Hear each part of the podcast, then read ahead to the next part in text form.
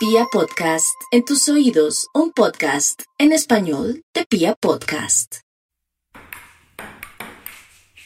Para disfrutar plenamente este capítulo, les recomendamos escucharlo con audífonos.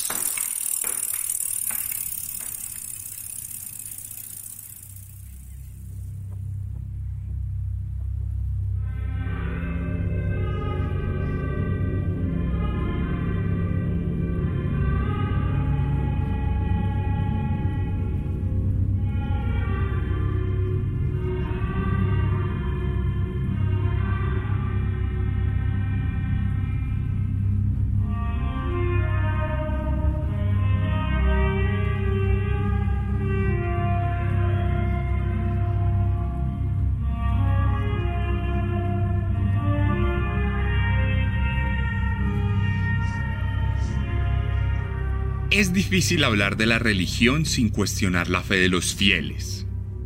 ¿Con qué autoridad podemos atacar el sistema de creencias de una persona que se rige por preceptos de amor, paz y fraternidad, si es eso lo que la motiva a seguir adelante cada día? ¿Cómo hacemos para derrumbar los pilares que sostienen la existencia de tantas personas cuya vida está tremendamente llena de dificultades? ¿Cómo podríamos negar los aportes culturales, filosóficos y artísticos que las diferentes religiones del mundo han brindado a la humanidad? Es difícil proferir una diatriba contra lo que parece ser una fuerza imparable que se origina en la mismísima alma de las personas. Pueblos enteros se erigieron alrededor de una idea metafísica que estableció un sistema de hegemonías y control. En muchos sentidos, debemos lo que somos a la religión el problema es que así como debemos los avances y los episodios heroicos que las sagas han sabido relatar, también debemos a la fe gran parte de la sangre derramada a lo largo de nuestra historia. Con esta introducción no pretendo cuestionar la dignidad y la disciplina de quien va a culto periódicamente o la de la persona que procura dar la mejor versión de sí frente a sus semejantes. Pero es que es incuestionable que esa fuerza arrolladora de la religión ha facilitado procesos de exterminio y genocidio, precisamente por los altos niveles de fanatismo que se pueden llegar a experimentar. Pensemos en las cruzadas, guerras absurdas que dejaron ríos de muerte originada en la diferencia. Pensemos en los genocidios de grupos étnicos que sucumben ante el poder y la fe del más fuerte. Pensemos en los infinitos episodios de discriminación fundamentados en una fe heterosexual y patriarcal. Podríamos enumerar una lista infinita de aportes positivos de la religión, pero a su lado habría también un pergamino igualmente extenso de maldiciones desencadenadas por algo tan simple, pero tan potente como la fe. Esa lista, de hecho, sigue extendiéndose cada vez más en la actualidad bombas suicidas que explotan en las plazas de países árabes, misiles a control remoto que cruzan los cielos palestinos y auténticos monstruos que fraguan atentados en las principales ciudades europeas, con el objetivo de devolver el dolor y vengar la muerte. Un círculo vicioso que parece ser eterno y que terminará por ahogarnos en un profundo mar escarlata.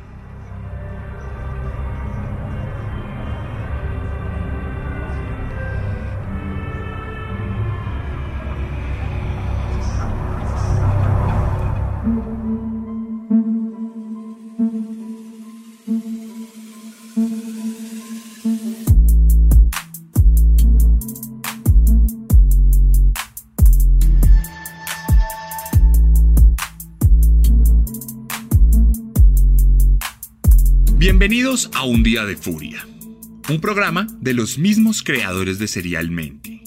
Una experiencia sonora que busca ir más allá que el podcast promedio y cuyo objetivo es adentrar a los oyentes en las entrañas más escabrosas de las peores masacres de la historia. Un Día de Furia, mucho más que un podcast.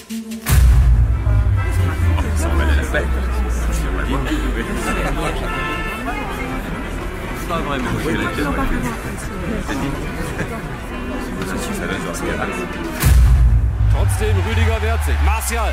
Martial auf der Torlinie. Da ist die Führung. Giroud.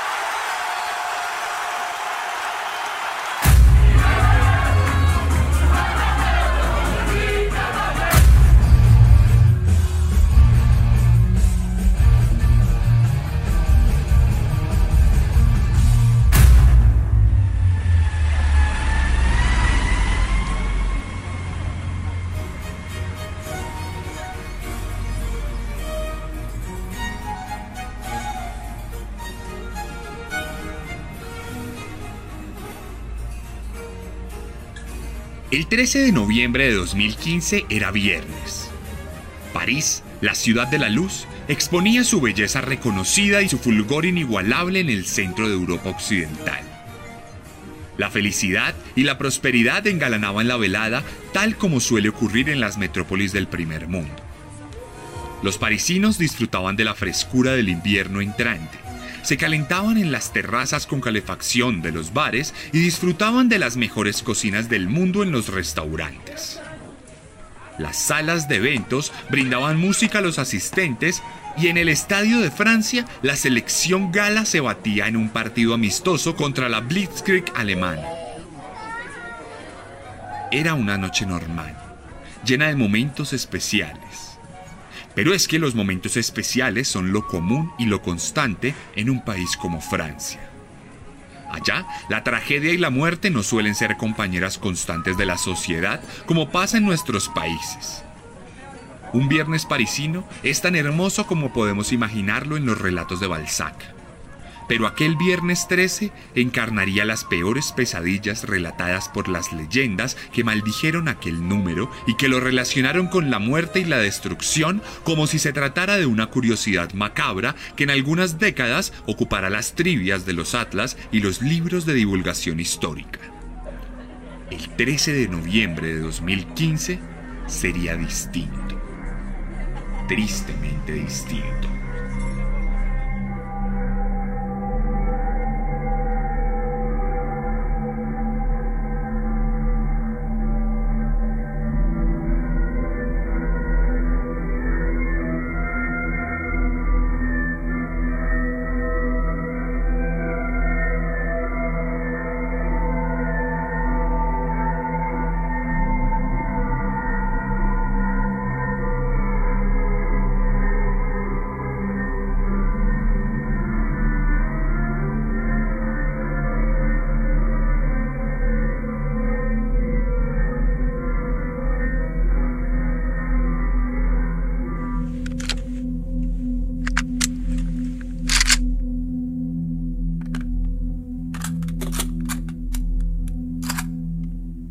En un piso franco de los barrios bajos de París, un comando de nueve hombres de distintas partes del mundo, adscritos al Estado Islámico, se preparaban para desatar el infierno para aquellos quienes consideraban infieles.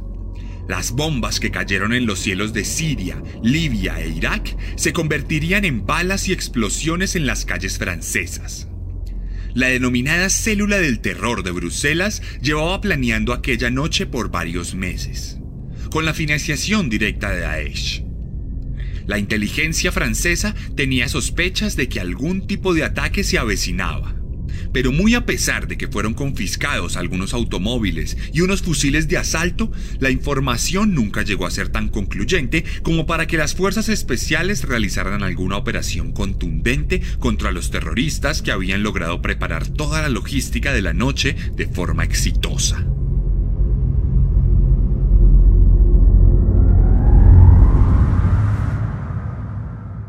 Francia jamás estaría preparada para presenciar una jornada tan sangrienta.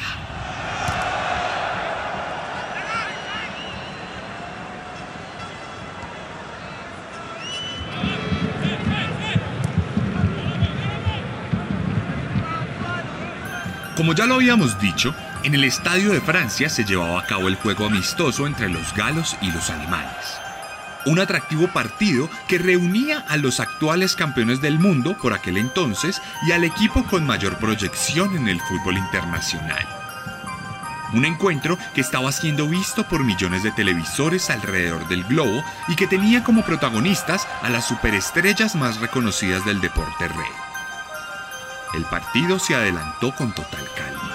Los amistosos europeos típicos que mostraban más una exhibición que una disputa aguerrida y emocionante. Los cantos franceses se escuchaban de fondo y el presidente François Hollande disfrutaba el espectáculo desde su palco. Entonces, cuando cursaba el minuto 20, algo ocurrió.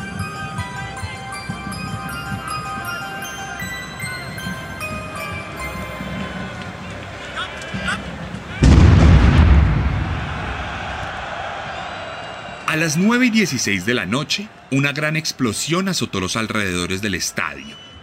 Uno de los terroristas había intentado entrar al partido, pero debido al tráfico arribó tarde al estadio, por lo que no pudo conseguir boletos y en consecuencia tuvo que conformarse con quedarse afuera. Durante varios minutos intentó entrar al recinto, pero los guardias de seguridad se lo impidieron en varias ocasiones, hasta que decidió inmolarse afuera del lugar, llevándose consigo a un fanático que tampoco había logrado conseguir boletos. Y a su vez hirieron a varios de los agentes de seguridad que se encontraban allí. No obstante, adentro del estadio, ni los jugadores ni la hinchada se percataron de la explosión como algo anormal, teniendo en cuenta que las bombas de estruendo son algo muy común en el fútbol europeo. El show continuó y la inauguración sangrienta de la jornada pasó desapercibida.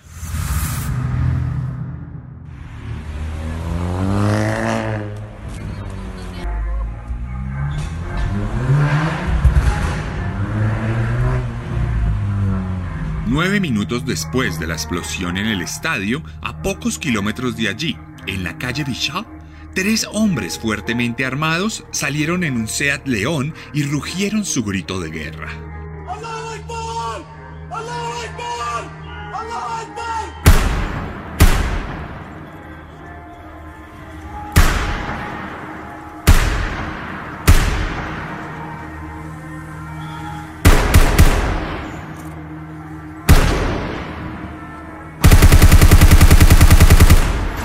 En pocos segundos, lo que era una noche tranquila y típica en París se convirtió en una carnicería yihadista. Los hombres que perpetraron el ataque tenían evidentes rasgos de haber recibido entrenamiento militar, por lo que sus disparos fueron certeros y precisos, así como sus movimientos tácticos alrededor de la calle. Casi de forma instantánea, el café bar Le Carillon se volvió una morgue y la multitud típica de viernes se esfumó entre las balas y los gritos furibundos de los terroristas que luego de cometer su primera ofensiva se apresuraron a volver a su automóvil y se escaparon rápidamente del lugar. El saldo, 13 personas perdieron la vida mientras que 10 resultaron gravemente heridas. Pero la noche apenas estaba comenzando.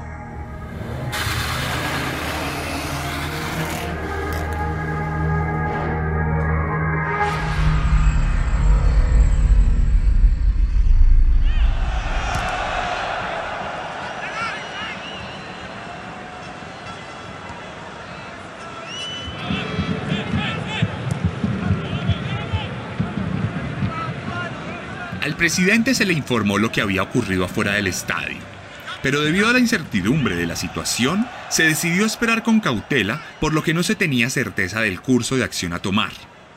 Por lo pronto, el partido siguió como si nada, y los cánticos, las filigranas y las jugadas siguieron obnubilando a los que sin saberlo estaban siendo víctimas de uno de los peores ataques terroristas en la historia del mundo occidental. Y ahí, siendo las 9 y 26 de la noche, casi al mismo tiempo en el que se desataba la balacera en la calle Bichat, una nueva explosión retumbó en los alrededores del Estadio de Francia. El público seguía sin estar al tanto de la situación. La explosión se llevó a cabo en una de las puertas del estadio. Sonó mucho más cerca que la anterior, así que la zozobra hizo presencia de forma efímera en el recinto, aunque no desató ningún tipo de caos. Las autoridades se apresuraron a cordonar la zona y pronto el Estadio de Francia se convirtió en una suerte de fortaleza sitiada de la que nadie podría salir o entrar por mucho que quisiera. El plan de los terroristas era que la primera bomba detonara al interior del estadio, en medio de una de las tribunas, de manera que generara una estampida brutal y un caos asesino que incrementara el número de bajas. Luego, la idea era que la multitud aterrada huyera del estadio de forma desorganizada solo para encontrarse a otros terroristas con nuevas explosiones que multiplicaran las muertes. Sin embargo, y por suerte, el primer terrorista no pudo entrar y el segundo decidió inmolarse sin tener claridad de lo que había ocurrido. Trotzdem Rüdiger wehrt sich. Martial. Martial auf der Torlinie, da ist die Führung. Giroud. De hecho, el partido se seguiría jugando con absoluta normalidad. Y en el minuto 45, finalizando el primer tiempo, Olivier Giroud marcaría el anhelado gol para los franceses, dando por iniciado el inquietante entretiempo.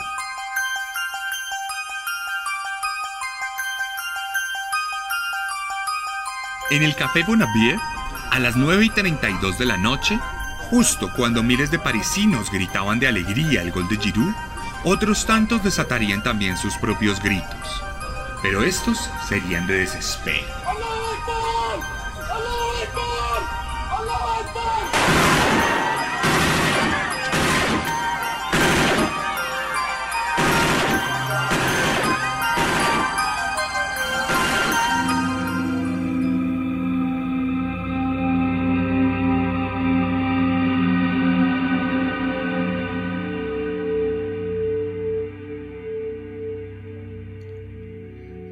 Esta vez el tiroteo fue mucho más corto.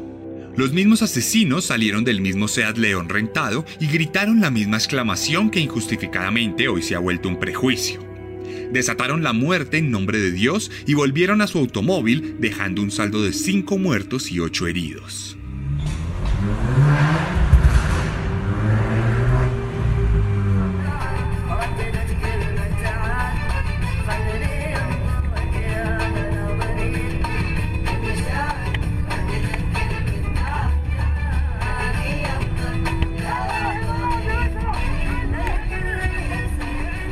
Terroristas continuaron su tour de la muerte y la policía francesa, tomada por sorpresa debido a la simultaneidad de los ataques y las preocupaciones en el estadio, no había podido reaccionar ante lo que habían sido ya dos masacres en dos lugares distintos.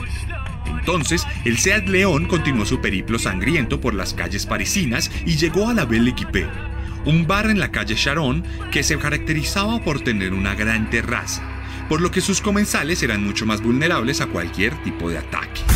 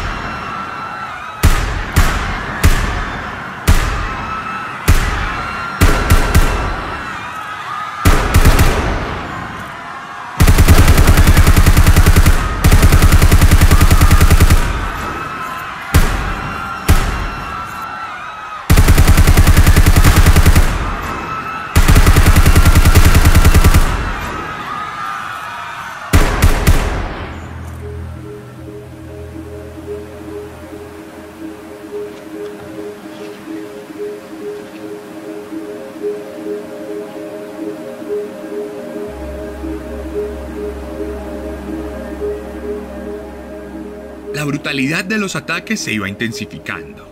Tan solo habían pasado cuatro minutos de la última balacera y esta fue doblemente brutal, dejando un saldo de 21 muertos y 7 heridos de gravedad. Los terroristas habían avanzado en su plan sin ningún tipo de resistencia, y como si se tratara de un simple trámite, volvieron a su coche y nuevamente huyeron.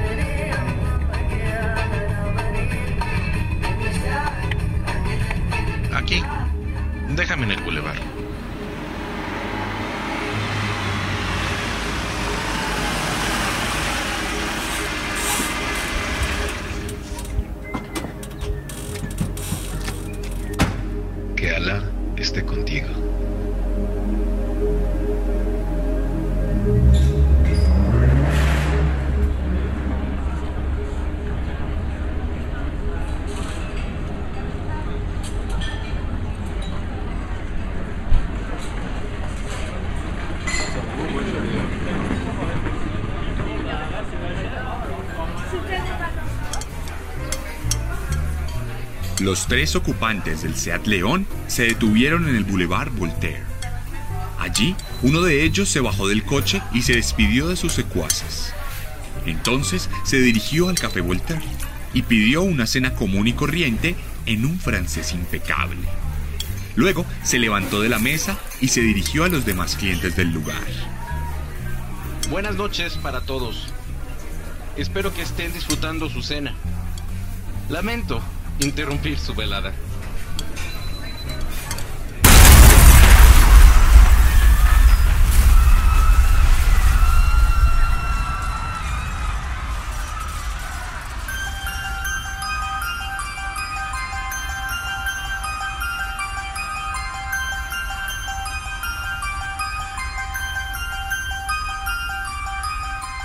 Las 9 y 44 de la noche ocurrió una especie de milagro en el Café Voltaire. Pues aunque el terrorista se inmoló en el corazón del recinto, ninguna persona, salvo él mismo, murió como resultado de la inmensa explosión que destruyó por completo el negocio.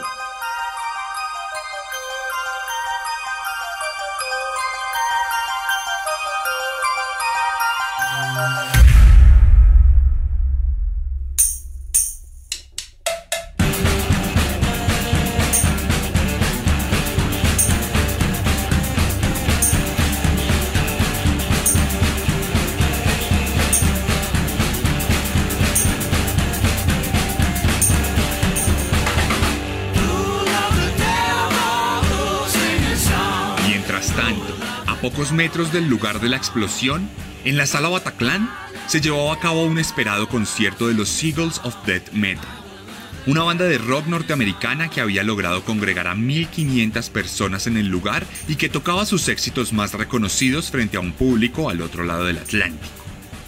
Todo corría en absoluta normalidad.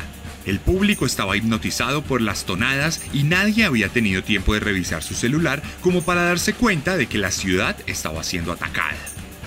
Mucho menos llegaron a imaginarse que mientras disfrutaban de su concierto, unos auténticos demonios se preparaban para entrar al teatro fuertemente armados.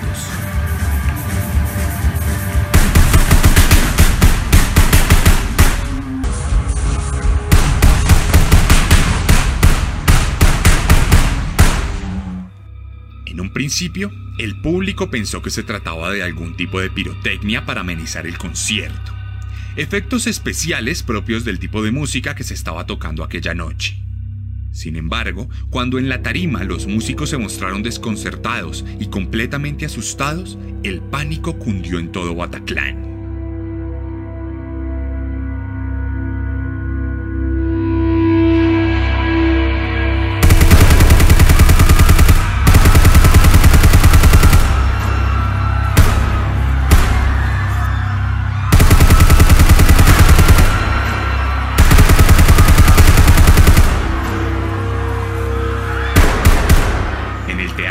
Se desató la peor masacre en la historia de Francia desde la Segunda Guerra Mundial.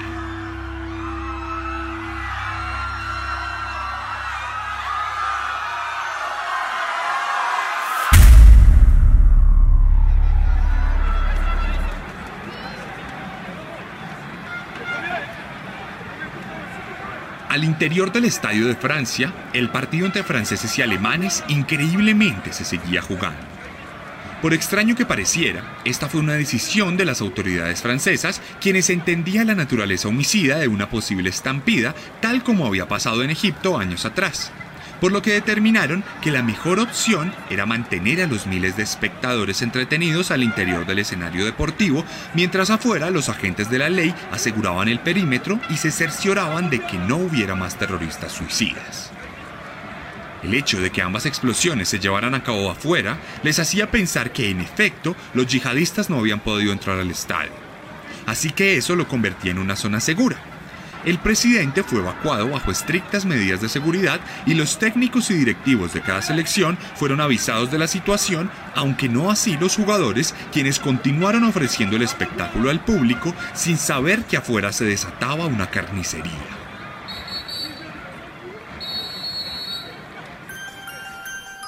Cuando el árbitro dio el silbatazo final, el público quedó completamente desconcertado. Francia había ganado 2 a 0 y la segunda anotación casi ni siquiera fue celebrada por la parcial gala. Los jugadores se resguardaron en el camerino y las autoridades anunciaron un protocolo de emergencia en el que el público debió invadir la cancha de forma organizada y esperar durante varias horas para poder evacuar el estadio cuando se decretara absoluta seguridad. Durante el segundo tiempo se había dado una tercera explosión en un McDonald's cercano al estadio. a manos de un terrorista que tampoco había logrado cumplir su objetivo y que había buscado la forma de llevarse consigo a la mayor cantidad de franceses infieles. Aunque como en el Café Voltaire, aquí sucedió otro milagro y a pesar de que hubo 50 heridos, ninguna persona perdió la vida en aquel lugar. Uno de los objetivos centrales de los terroristas había salido avanti de la situación.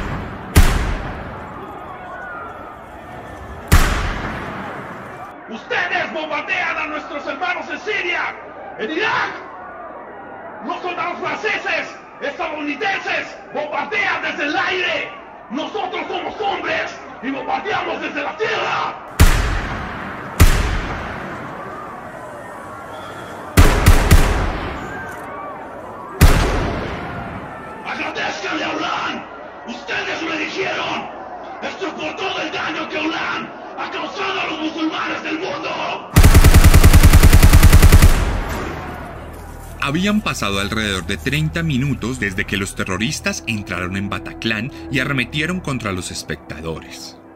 Decenas de personas habían sucumbido ante las balas. La escena era dantesca.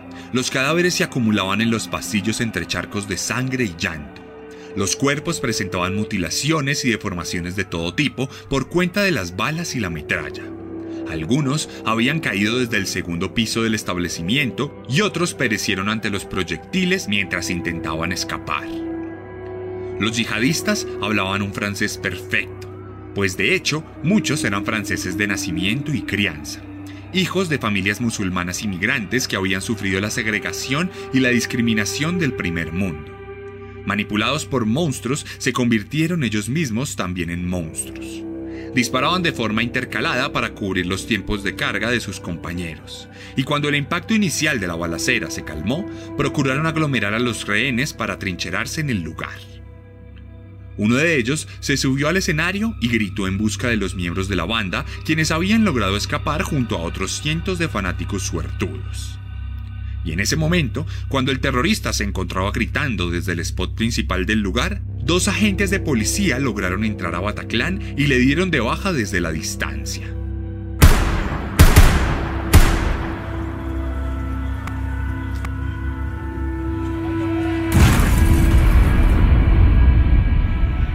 Cuando el terrorista cayó abatido, alcanzó a accionar su chaleco bomba mientras se encontraba agonizante. La explosión no dejó ningún muerto extra, pero bañó de escarlata el mismo lugar donde minutos atrás el arte se desenvolvía de forma armoniosa. Sus compañeros se atrincheraron y dispararon hacia los agentes de seguridad, obligándolos a retroceder y salir del Bataclan para esperar más refuerzos. La masacre formalmente se había convertido en una situación de rehenes.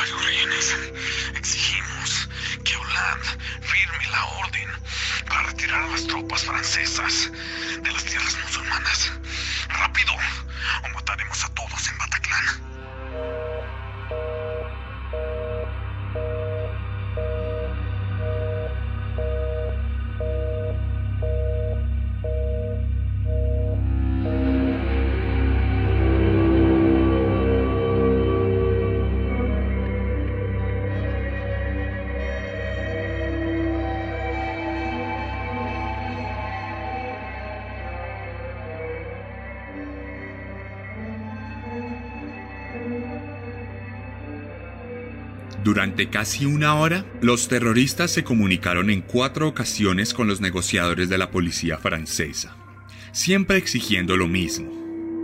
Naturalmente, los negociadores les trataron con total condescendencia para ganar tiempo y le permitieron a las fuerzas especiales esgrimir un plan de asalto para finalizar con la situación lo antes posible.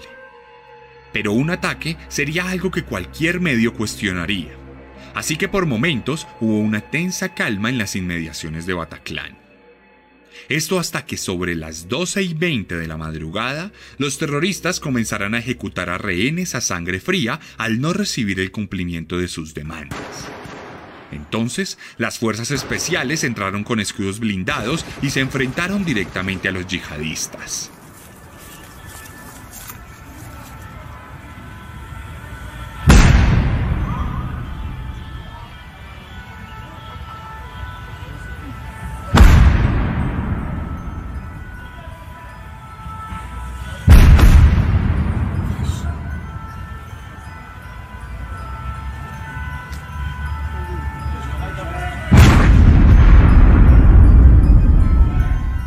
Uno de ellos, al verse acorralado, activó su chaleco bomba llevándose consigo a un par más de rehenes, mientras que el otro fue abatido antes de que pudiese hacer lo mismo. A las 12 y 23 de la mañana del 14 de noviembre de 2015, los ataques de París habían finalizado.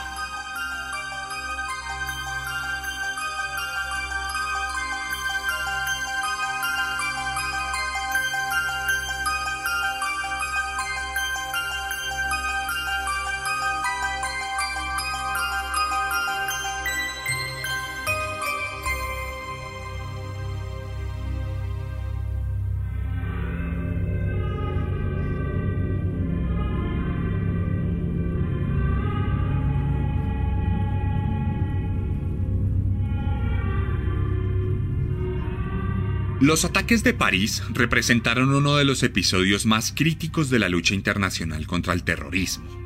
Aunque ya había pasado en otras ocasiones, como en los atentados del 11M, Europa volvía a ser el epicentro de los ataques de grupos radicales que procuraban llevar la lucha en Medio Oriente a las casas del primer mundo.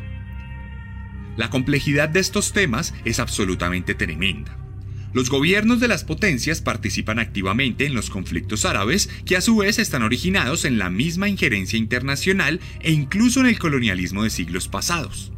Las bombas europeas caen en Tierra Santa y contribuyen a la destrucción y a la miseria que tiempo después escenifica el espacio perfecto para que grupos yihadistas se aprovechen de los jóvenes despojados para convertirlos en máquinas de matar muchachos que lo han perdido todo y que abrazan teorías de odio y radicalismo en busca de algo de dignidad, encontrando en la muerte y la violencia respuestas paliativas a su propio dolor.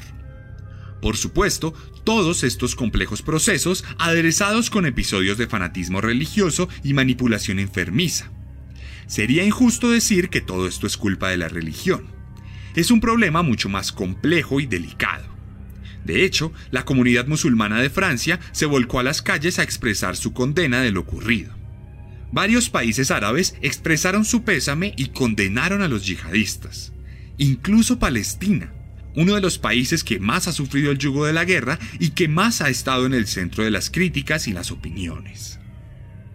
Cabe decir, además, que estos grupos extremistas tienen como principal víctima al mismo pueblo musulmán al que constantemente someten atentados y bombas indiscriminadas que tienen mucha menos cobertura que episodios como el que hoy hemos relatado. Ni hablar, por supuesto, de las comprobadas cadenas de financiamiento de estos grupos por parte de distintos gobiernos del mundo a lo largo de la historia. En fin, un tema del que se podría hablar horas y que podría suscitar los debates más encarnizados. El caso es que aquella noche de terror dejó un saldo de 130 muertos. 137 si contamos a los terroristas, pues del comando inicial de 9, 7 entregaron su vida por el odio incubado en sus corazones. Los dos restantes, aquellos que iban en el Seat León, se escondieron en sus pisos francos y fueron ejecutados un par de días después cuando se resistieron al arresto. Más de 20 personas fueron capturadas por presunta complicidad en los hechos y cientos fueron investigadas con el paso del tiempo. Durante tres días, la ciudad de París se convirtió en un cementerio, pues literalmente todas sus calles se vieron cubiertas de velas y flores hasta que el ayuntamiento decidió recoger todo en medio del más puro de los dolores. Naturalmente, las heridas no sanaron.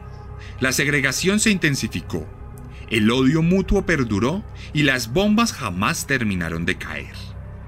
El espiral de sangre fundamentado erróneamente en la religión parece haber adquirido niveles eternos.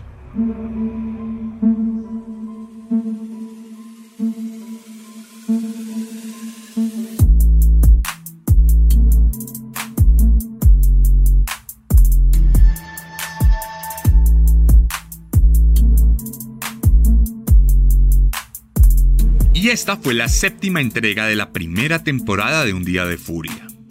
Una propuesta narrativa y auditiva de Pia Podcast y su servidor, Sebastián Camelo. Recuerden que si les gustó esta forma de narrar, tengo para ustedes formas de narrar en la literatura. Para ustedes está disponible mi primera novela Descenso y mi libro de relatos Carne. Ambos disponibles principalmente en Colombia, pero también en otros países de Latinoamérica. Y si están en México, pueden conseguirlos junto a la merch oficial de Serialmente en Chunchos MX, arroba Chunchos MX. Escríbanme en mi Instagram y yo puedo responderles cualquier duda que tengan sobre el capítulo, puedo responderles dudas si están interesados en alguno de los libros o de la mercancía, y si quieren ver imágenes o videos de lo que aquí les he relatado, no duden en entrar a mi perfil y revisar la publicación sobre este capítulo. Arroba el arracadas arroba el guion bajo guion bajo arracadas. Si quieren apoyar este podcast, lo mejor que pueden hacer es compartirlo con sus amigos y familiares, compartir las publicaciones, activar la campana de notificaciones en Instagram y estar muy pendientes de todo lo que tenemos para ustedes. Día a día subo contenidos distintos. Si son nuevos y llegaron aquí, recuerden que Un Día de Furia está disponible en todas las plataformas. Recuerden además que hay otro podcast llamado Serialmente, donde nos adentramos en lo peor de los asesinos seriales.